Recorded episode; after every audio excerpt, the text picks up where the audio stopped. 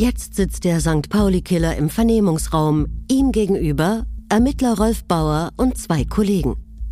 Aus Werner Mucki Pinsner sprudelt es plötzlich nur so heraus.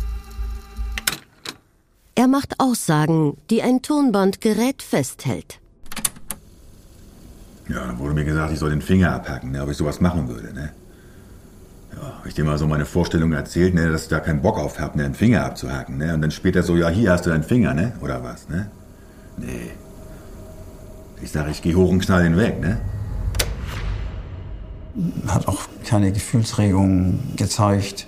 Auch bei den Vernehmungen, wie er die Taten beschrieben hat, völlig, völlig äh, teilnahmslos. Nicht von jeder Aussage Pinsners sind heute noch Tonbandaufnahmen erhalten. Ein Hamburger Journalist konnte sie 1992 anhören und hat sie in Auszügen veröffentlicht. Wir lassen sie hier von einem Schauspieler originalgetreu nachsprechen.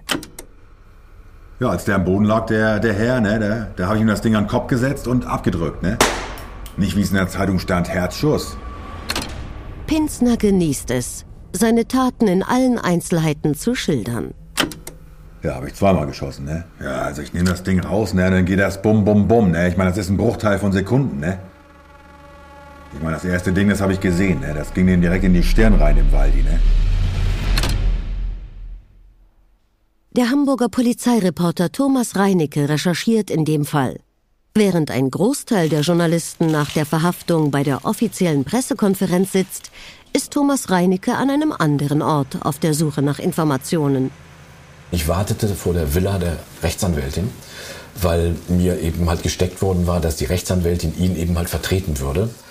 Ich werde es nie vergessen, ich stand mit meinem Auto da neben ihrer Garageneinfahrt und ähm, es kam eben halt eine blonde, gut aussehende Frau, stieg aus einem Auto heraus und ging eben mal auf dieses Tor zu und ich dachte mir, das muss sie sein, das hat man so ein Gespür und ähm, ging also auf sie zu und sagte, guten Tag, ähm, ich bin äh, von Action Press, ich bin äh, Journalist und ich würde Sie gerne sprechen.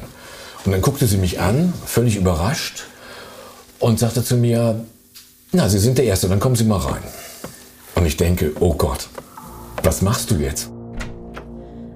Der damals 26-jährige Familienvater arbeitet für die Nachrichtenagentur Action Press. Die ist darauf spezialisiert, exklusive Fotos an Zeitungen und Zeitschriften zu verkaufen.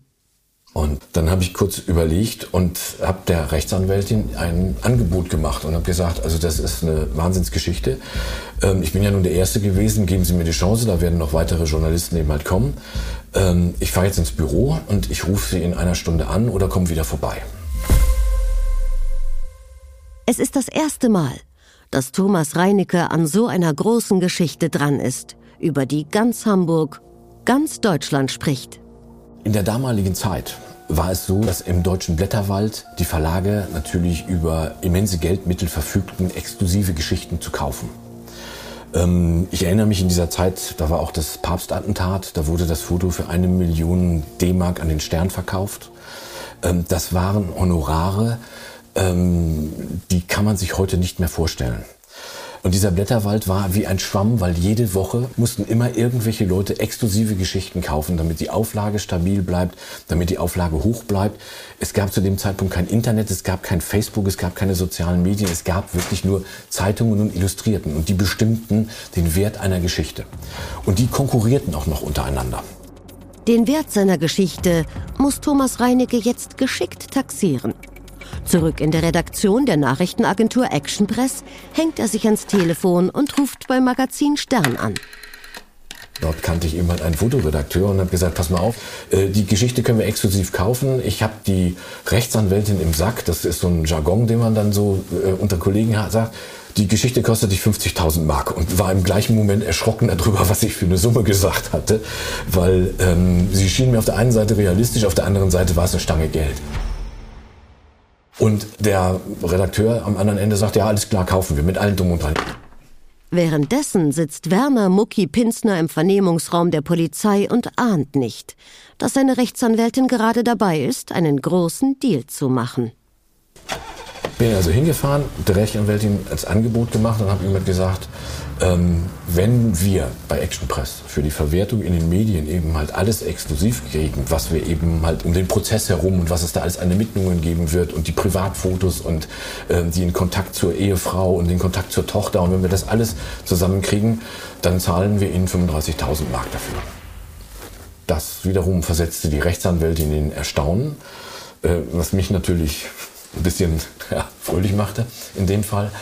Und wir waren uns darüber einig, dass wir einen Vertrag aufsetzen, wo das eben halt alles fixiert wird, dass sie mit keinem anderen Journalisten mehr redet und haben eben mal ein Handschlaggeschäft gemacht. Und ich erinnere mich noch, dass ich eben halt bei der Rechtsanwältin rausgegangen mich ins Auto gesetzt habe und so gedacht habe, Mann, oh Mann, wenn das mal alles gut geht. Weil es doch für mich damals im Alter von 26 Jahren ein ziemlicher Stiefel war. Und ich gebe zu, ich bin sehr stolz nach Hause gekommen, fand mich auch gut, wenn ich allerdings gewusst hätte, was dann die nächsten Monate alles so bringen, dann glaube ich, hätte ich mir gewünscht, dass mir irgendjemand ein Zeichen gibt, das gesagt hätte, lass die Finger davon.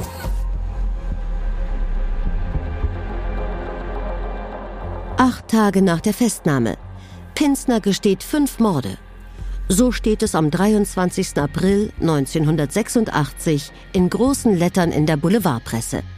Dem Milieu stockt der Atem wird aus Pinsner ein Kronzeuge, der in der Hoffnung auf ein mildes Strafmaß alles verrät. Für die Rotlichtgrößen ist klar, Pinsner muss gestoppt werden. Doch wie? In den Hinterzimmern der Hamburger Amüsiermeile werden verschiedene Szenarien durchgespielt. Pinsner wird unterdessen weiter vernommen. Dem erfahrenen Ermittler Rolf Bauer fällt auf, dass sich dessen Anwältin merkwürdig verhält. Pinsners Anwältin war sehr viel bei diesen Vernehmungen dabei. Nicht immer, aber sehr häufig. Wir haben immer gesagt, wenn irgendwas kommt, dann kommt das von der Anwältin. Sie selbst hat sich eigentlich nie in die Vernehmung eingemischt. Also kaum. Ganz selten, dass sie mal eine Frage gestellt hat oder irgendwie oder ihn irgendwie beeinflusst hat oder ihm gesagt, sag das nicht oder gar nichts. Sie saß eigentlich fast nur dabei. Die stille Beobachterin, als die die Ermittler die Strafverteidigerin kennenlernen, ist sie nicht. Ihre Rolle wird in den nächsten Wochen immer bedeutender. Der Deal mit der Presse ist in trockenen Tüchern. Auch zum Rotlichtmilieu hält die Anwältin im Auftrag Pinsners Kontakt. Das soll Rolf Bauer allerdings erst viel später herausfinden. Er hat versucht natürlich für seine Tochter damals eine Rente herauszuholen. Das hat er äh, über seine Anwältin damals äh, und dann ins Milieu getragen, damit er nicht alles sagt. Er hat also quasi sein, das Milieu erpresst. Jetzt zahlt meiner Tochter 1800 Mark damals, 1800 Mark Rente und ich erzähle nicht mehr. Um Pinsner von weiteren Aussagen abzuhalten, lassen die Rotlichtbosse immer wieder kleine Aufmerksamkeiten ins Gefängnis schmuggeln. Mal etwas Koks, mal etwas Heroin. Die Botengänge übernimmt seine Strafverteidigerin. Über die regelmäßigen Lieferungen führt er in einem Kalender akribisch Buch. Ja, dass eine Anwältin Drogen oder irgendetwas anderes in ein Gefängnis schmuggelt, ist ja eigentlich, eigentlich kann man das gar nicht fassen. In jedem Berufsbereich gibt es schwarze Schafe, auch bei Anwälten.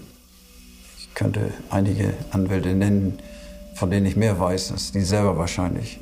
Aber das kann ich nicht verwerten. Ich habe ja über meine Verbindung ins Milieu ganz viel erfahren. Später trifft sich die Anwältin erneut mit dem jungen Journalisten Thomas Reinicke.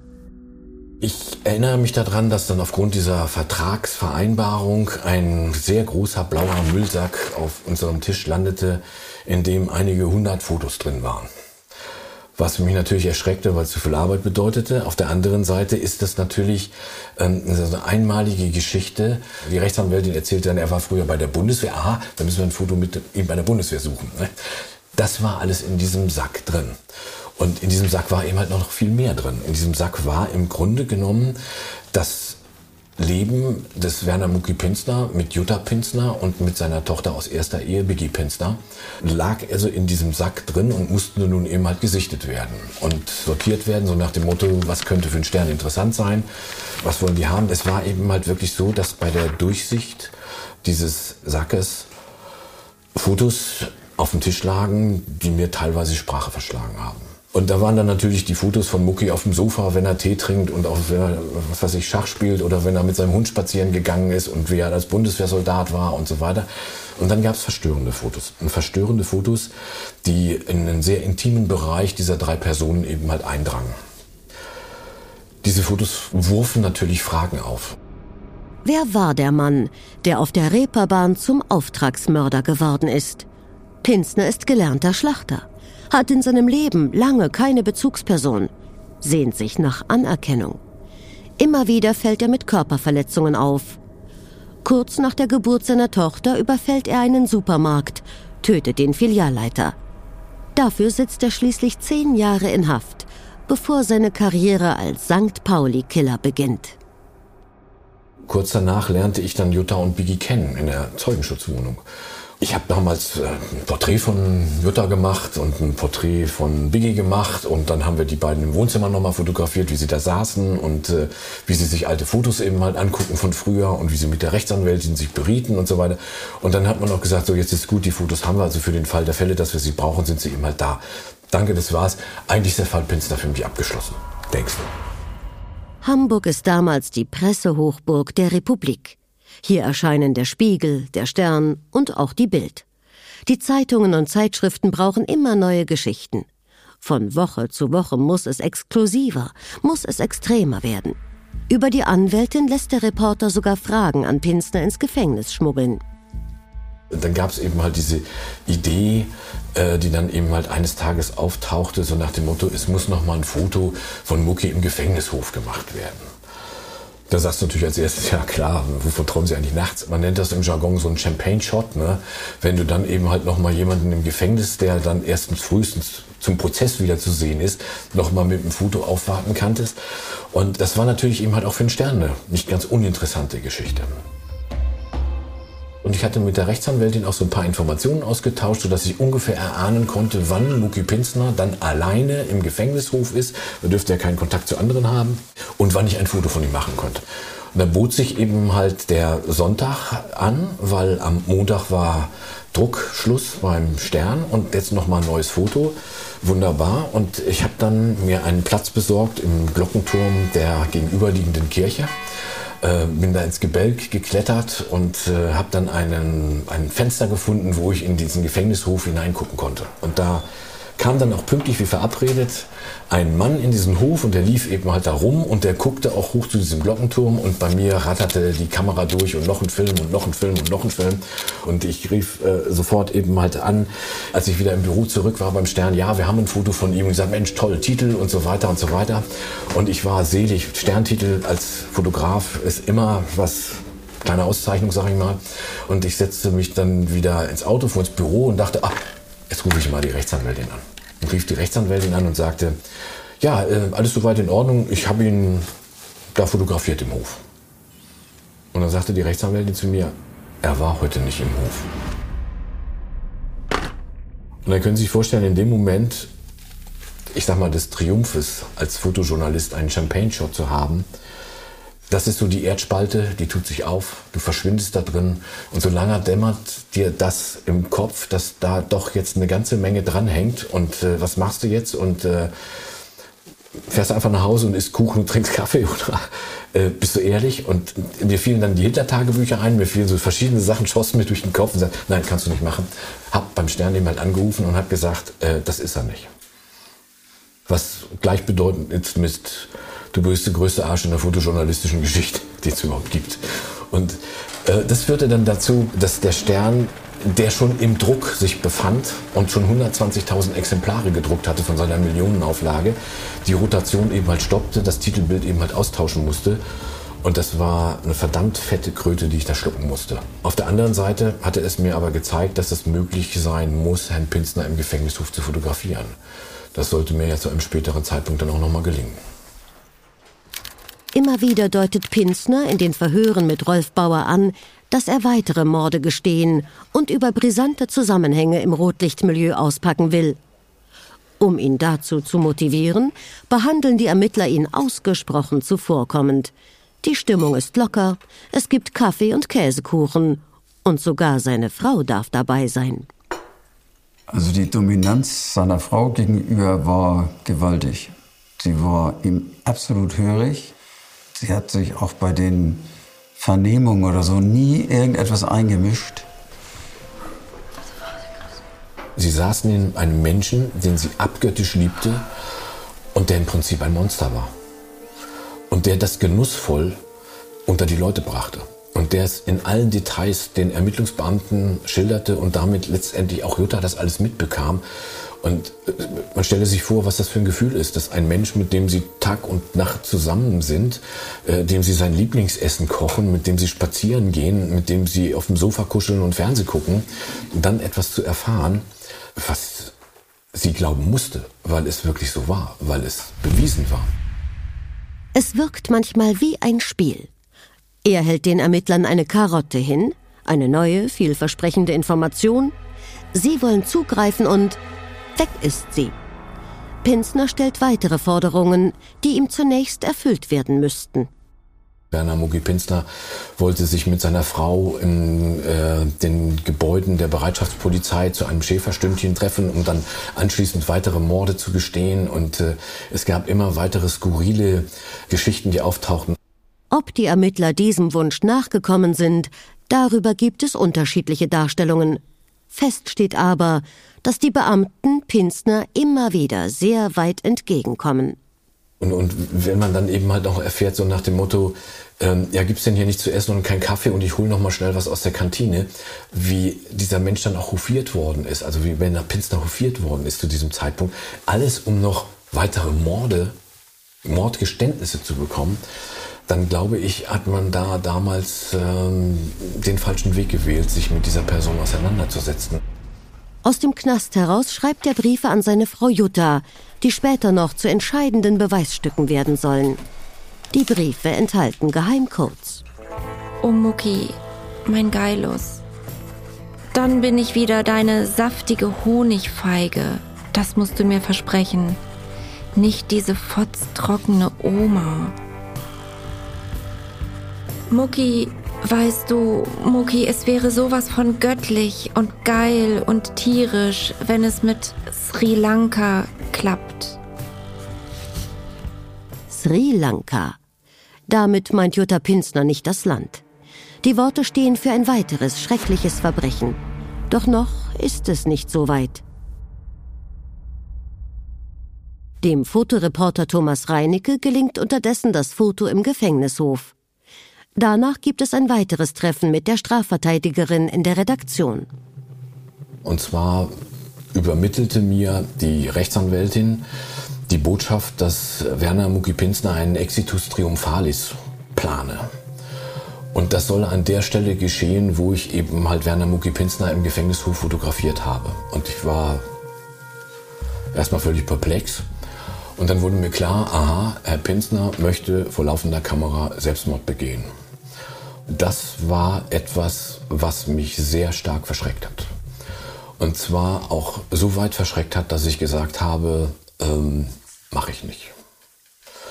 Die Tatsache dieser Entscheidung, dass ich das nicht mache, sollte unter Umständen auch noch dafür eben halt Aspekt sein, dass es hinterher noch zu einem weiteren tragischen Unglück kam. Und Nachdem Jutta auch noch zu mir sagte, dass sie dann eben halt gerne mitkommen würde und dabei wäre, wenn Mucki sich im Gefängnishof umbringt, wurde mir in dem Moment schlagartig klar, der bringt sich nicht nur vor der Kamera um, sondern neben dir steht noch Jutta Pinsner, die auch Selbstmord begeht. Und das war für mich letztendlich das ausschlaggebende Argument, dieser ganzen Sache nicht zuzustimmen. Zwischen dem Untersuchungsgefängnis, in dem Pinsner nun schon seit mehreren Wochen sitzt, und dem Polizeipräsidium, in dem die Ermittler rund um Rolf Bauer Position bezogen haben, ist ein reger Pendelverkehr entstanden. Wieder und wieder wird Pinsner verhört.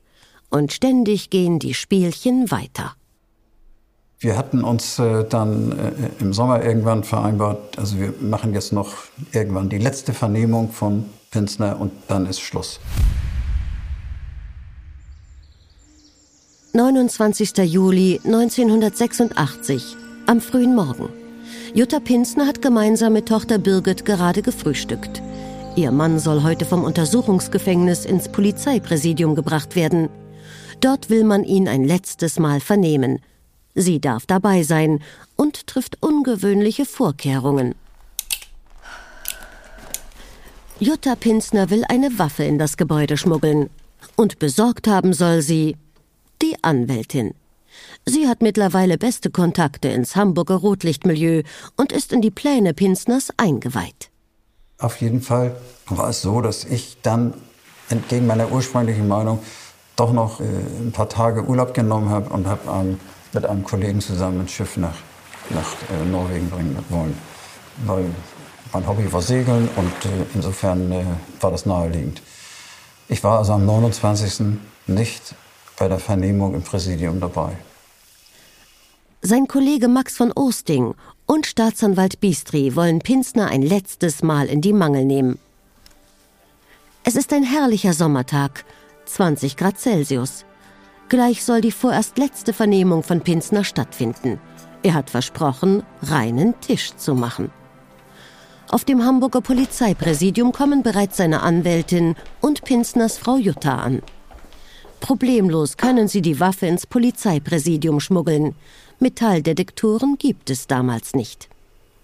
Rekonstruiert werden konnte äh, Folgendes. Sie hatte die Waffe im Schritt versteckt. Wäre sie körperlich durchsucht worden, also hätte sich ausziehen müssen davor und so. Wäre das der Standard gewesen, hätte man die entdeckt. Äh, sie konnte aber darauf vertrauen, dass diese Form der Durchsuchung nicht stattfindet. Das Verhör beginnt wie immer. Pinsner gibt den Ton an. So ist es in den Akten festgehalten. So, kann man wenigstens mal ein Fenster aufmachen hier, oder was? Ist ein bisschen heiß hier heute, ne?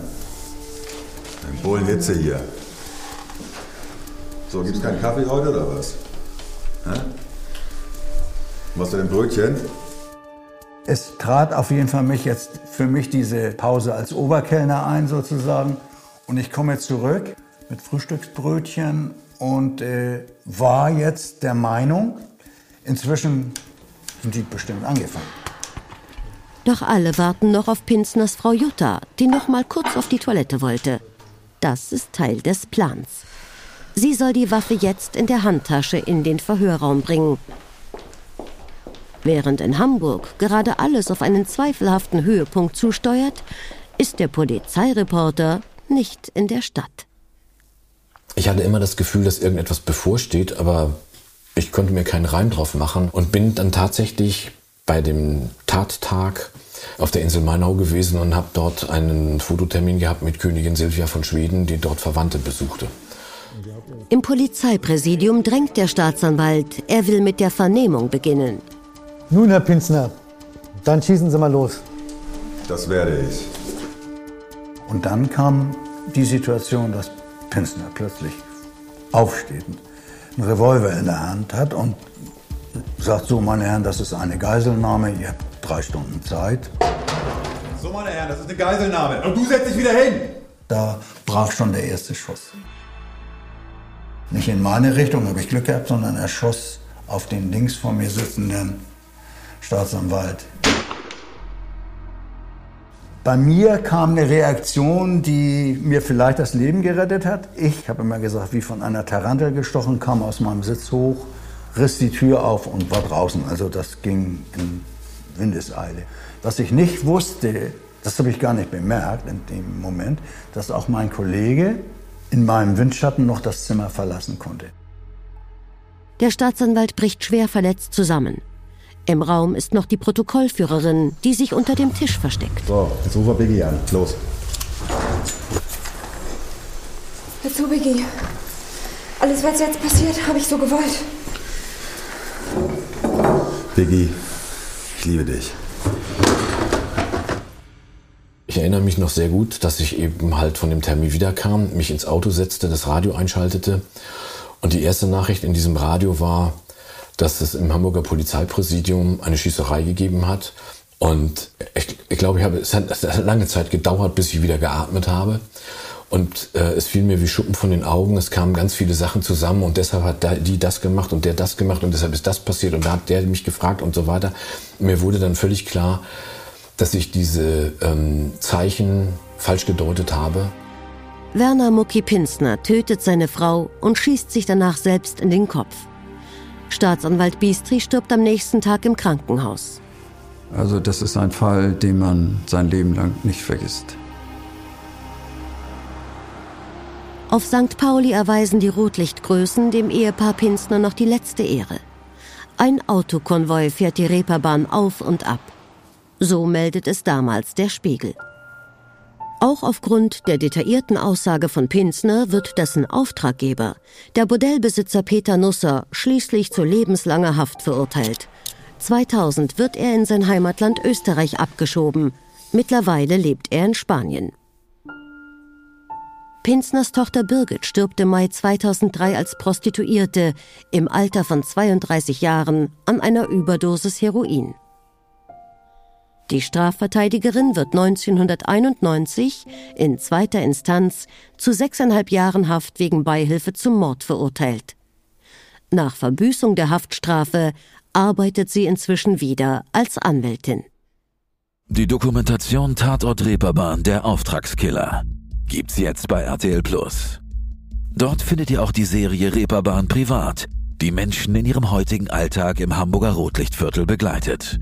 Viel Spaß dabei.